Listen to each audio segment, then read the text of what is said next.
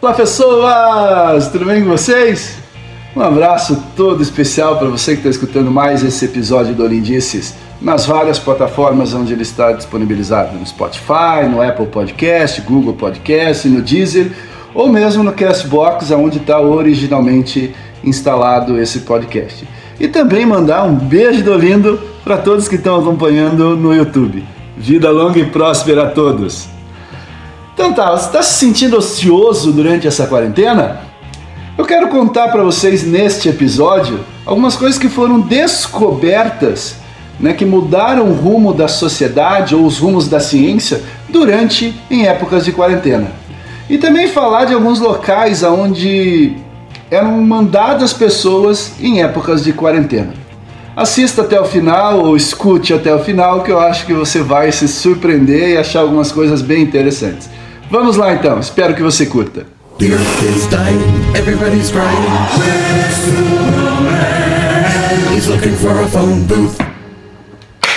Pois então, que tal você descobrir a próxima teoria que vai mudar os rumos da ciência?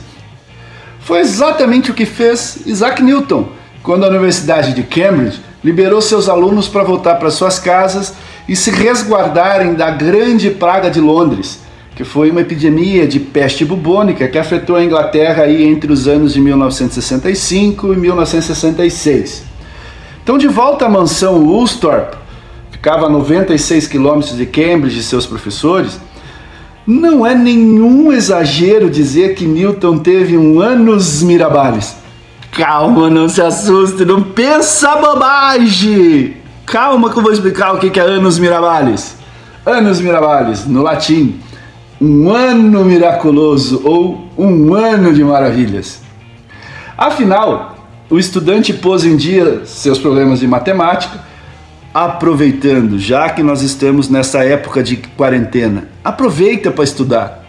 Tá? Eu sei que às vezes é difícil se adaptar a essa nova realidade que nós estamos, mas aproveita esse tempinho aí para poder estudar, ler um livro, fazer algumas coisas que você não consegue fazer tradicionalmente. Então, Newton voltou para seus problemas de matemática, que mais tarde deram origem ao que hoje nós conhecemos como cálculo moderno. E ele ainda fez alguns experimentos com prismas e iniciou seus estudos sobre ótica. E nesse período vale mencionar que, sim, ele não tinha série da Netflix para maratonar. Ele não tinha Prime Video, não tinha Apple TV Plus, não tinha tudo isso que nós temos. Ele não tinha celular para se distrair. O que, que o Newton fez? Observou a maçã cair de uma árvore. Olha que coisa maravilhosa. Assim, Isaac Newton, que na época ainda era um universitário, criou a chamada Lei da Gravitação Universal, que segundo ele dois corpos atraem-se com força proporcional às suas massas e inversamente proporcional ao quadrado da distância que separa seus centros de gravidade. Olha, é quase uma poesia isso, né? Dois corpos atraem-se com a força proporcional às suas massas e inversamente proporcional ao quadrado da distância que separa os seus centros de gravidade. Olha que coisa bonita.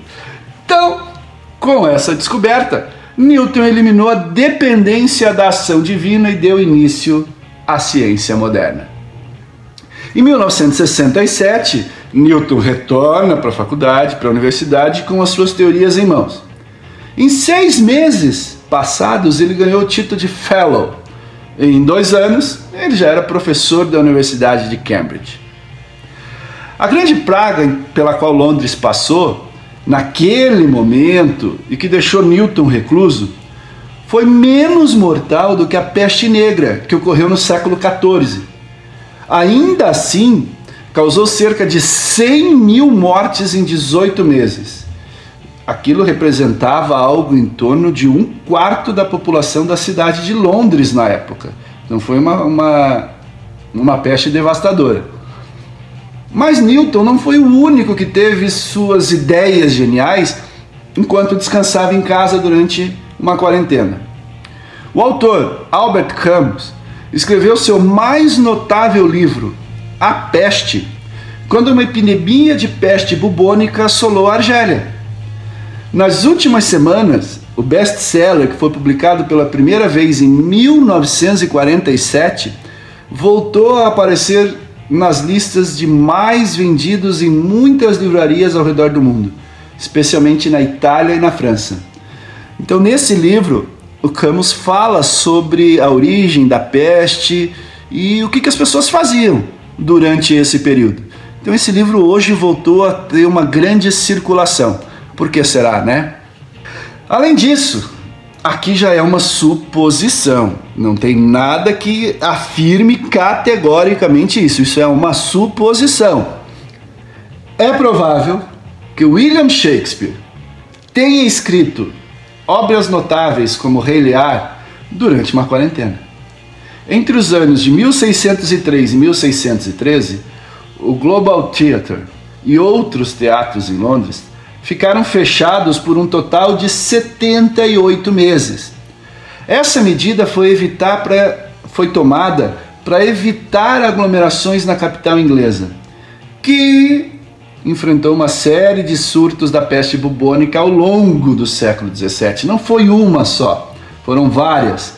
E também foi no mesmo período de Newton. Sabendo que a peça foi apresentada pela primeira vez em 26 de dezembro de 1606, com a presença do rei James I, é bem possível que ele a tenha escrito naquele ano ou no ano anterior enquanto enfrentava o isolamento social longe dos palcos. Aproveita esse tempo então, faça coisas produtivas. Não estou dizendo que você vai ser o próximo Shakespeare, o próximo Newton. Não, faça coisas produtivas para você, efetivamente. Porque senão nós podemos ter um problema muito sério.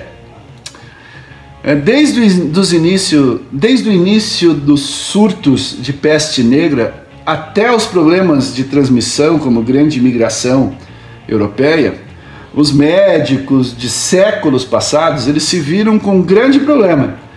Como lidar com os doentes que poderiam contaminar outras pessoas? Hoje nós estamos, os médicos estão recomendando o isolamento social, recomendando a quarentena. Tá? Hoje nós temos condições efetivamente de fazer isso. Só que há muito tempo atrás isso não era possível.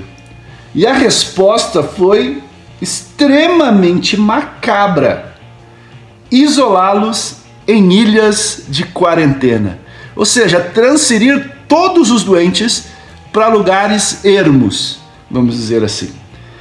É, eu descobri quatro grandes ilhas que tinham histórias específicas sobre ela e eu quero falar sobre essas ilhas para vocês.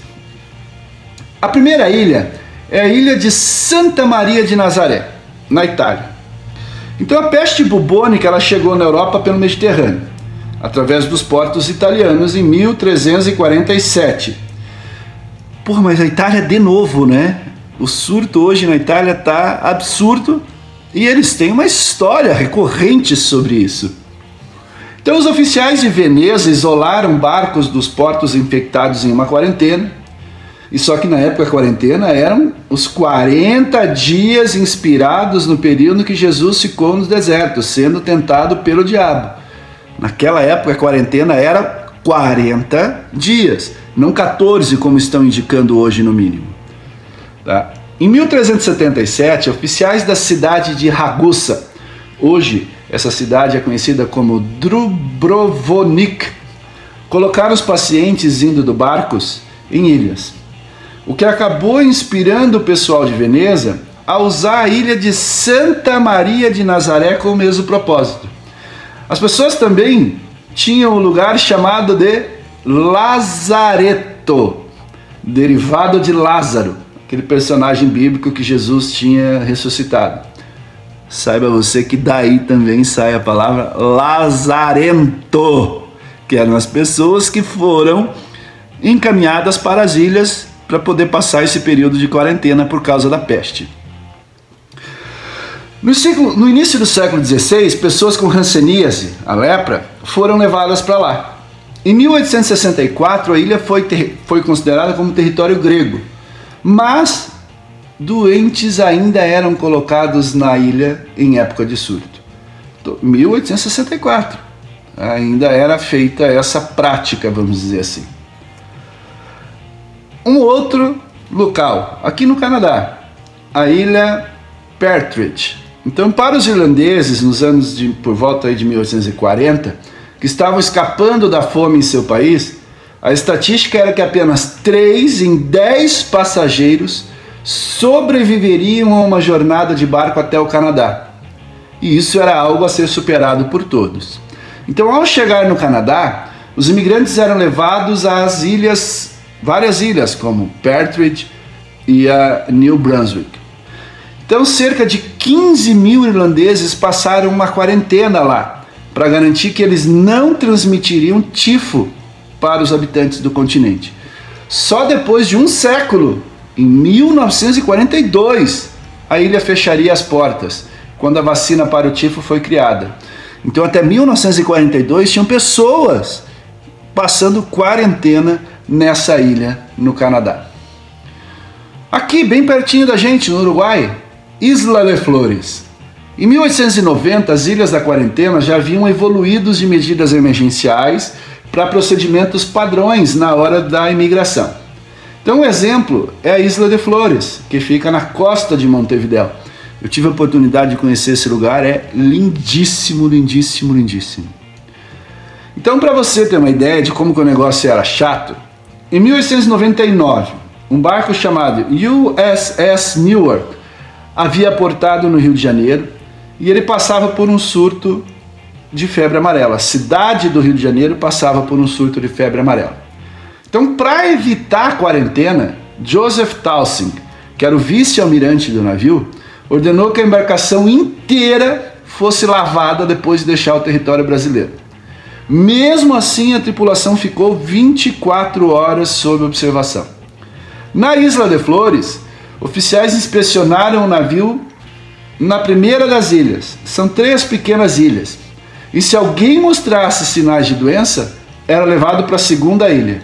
E se houvesse um defunto, ele era levado para a terceira ilha. Na Coreia do Sul também teve um local chamado Sorokdo, uma das poucas ilhas de quarentena que existem até hoje. Tá? E essa ilha existe principalmente em virtude da ranceníase. Então, apesar da cura para a popular lepra ter sido encontrada há 60 anos, tá, seu estigma ainda continua vivo em Sorokdo. É, funciona desde 1916 isso na Coreia do Sul. E oficiais que mantinham a ilha obrigavam os pacientes a trabalhar em campos de trabalho, os tornavam estéreis e conduziam experimentos médicos nele. Hoje, pacientes podem escolher sair, mas os sobreviventes, alguns totalmente desfigurados, acreditam ser menos traumático viver entre outros doentes do que sofrer no mundo lá fora. Eu sei que esse negócio de isolamento está sendo um pouco chato, mas gente, é uma época difícil, é uma época onde todos nós estamos tendo que reaprender algumas coisas. Eu não sei se o tal do isolamento vertical que foi proposto aí recentemente pelo nosso presidente, ele vai servir para acabar com isso. Tá? É, o pronunciamento que o presidente fez aí na terça-feira, dia 24, chamou atenção por diversos motivos. Nem vou falar o fato de que ele comparou a doença com uma gripe comum, que ele contradisse as indicações de especialistas a respeito do distanciamento social tá? Mas um dos maiores absurdos que ele falou, que a melhor forma de conter a doença sem prejudicar a economia é o chamado isolamento vertical. Mas muitas pessoas não sabem ou não entenderam o que, que é o isolamento vertical. Nesses exemplos que eu falei aqui até agora, das grandes descobertas que ocorreram na época antiga, Newton, Camus, Shakespeare, ou nestas quatro ilhas que eu dei de exemplo, elas não usavam o isolamento vertical, era sempre usado o isolamento horizontal. O isolamento horizontal, a ideia é restringir o contrato entre as pessoas ao máximo possível, para impedir a transmissão da doença. Já no isolamento vertical, o foco é somente nas pessoas com mais de 65 anos e aquelas que têm condições pré-existentes, que é o chamado grupo de risco, além dos já infectados, claro. Então, quem defende essa alternativa acredita que o distanciamento social dessa parcela da população é suficiente. Ou seja, escolas, postos de trabalho e estabelecimentos comerciais podem continuar abertos, só não devem ser frequentados por esse grupo de risco. Gente, não sei se isso é o correto ou não, tá? Mas o que a gente sabe que existem pesquisas comprovadas que demonstram a eficácia do distanciamento social horizontal, não o vertical. Então, de acordo com os cientistas que defendem a intervenção horizontal, o problema é simples. Se pessoas que não fazem parte do grupo de risco contraírem a doença, o risco de transmitirem para alguém que de fato pertence ao grupo de risco é extremamente alto. Isso porque muitos idosos vivem com pessoas mais jovens ou estão em constante contato com os netos, por exemplo. Imagina o seguinte: uma criança cuja mãe trabalha numa grande empresa. Ela leva o filho para a escola todas as manhãs e busca ele no horário do almoço. Deixa na casa dos avós para passar o resto do dia. À noite, a tarefa de buscar a criança é do pai, que trabalha como vendedor que entra em contato com várias pessoas durante o dia. Se nesse meio tempo qualquer membro da família tiver contato com alguém infectado, as chances de contaminar os avós da criança, que fazem parte do grupo de risco, é extremamente alta. E não é só isso. A ideia de que casos graves ocorrem apenas em maiores de 65 anos não é de todo correta. Segundo uma pesquisa dos Centros de Controle de Prevenção de Doenças nos Estados Unidos, 47% dos casos mais graves de Covid-19 no país eram de pessoas com menos de 65 anos.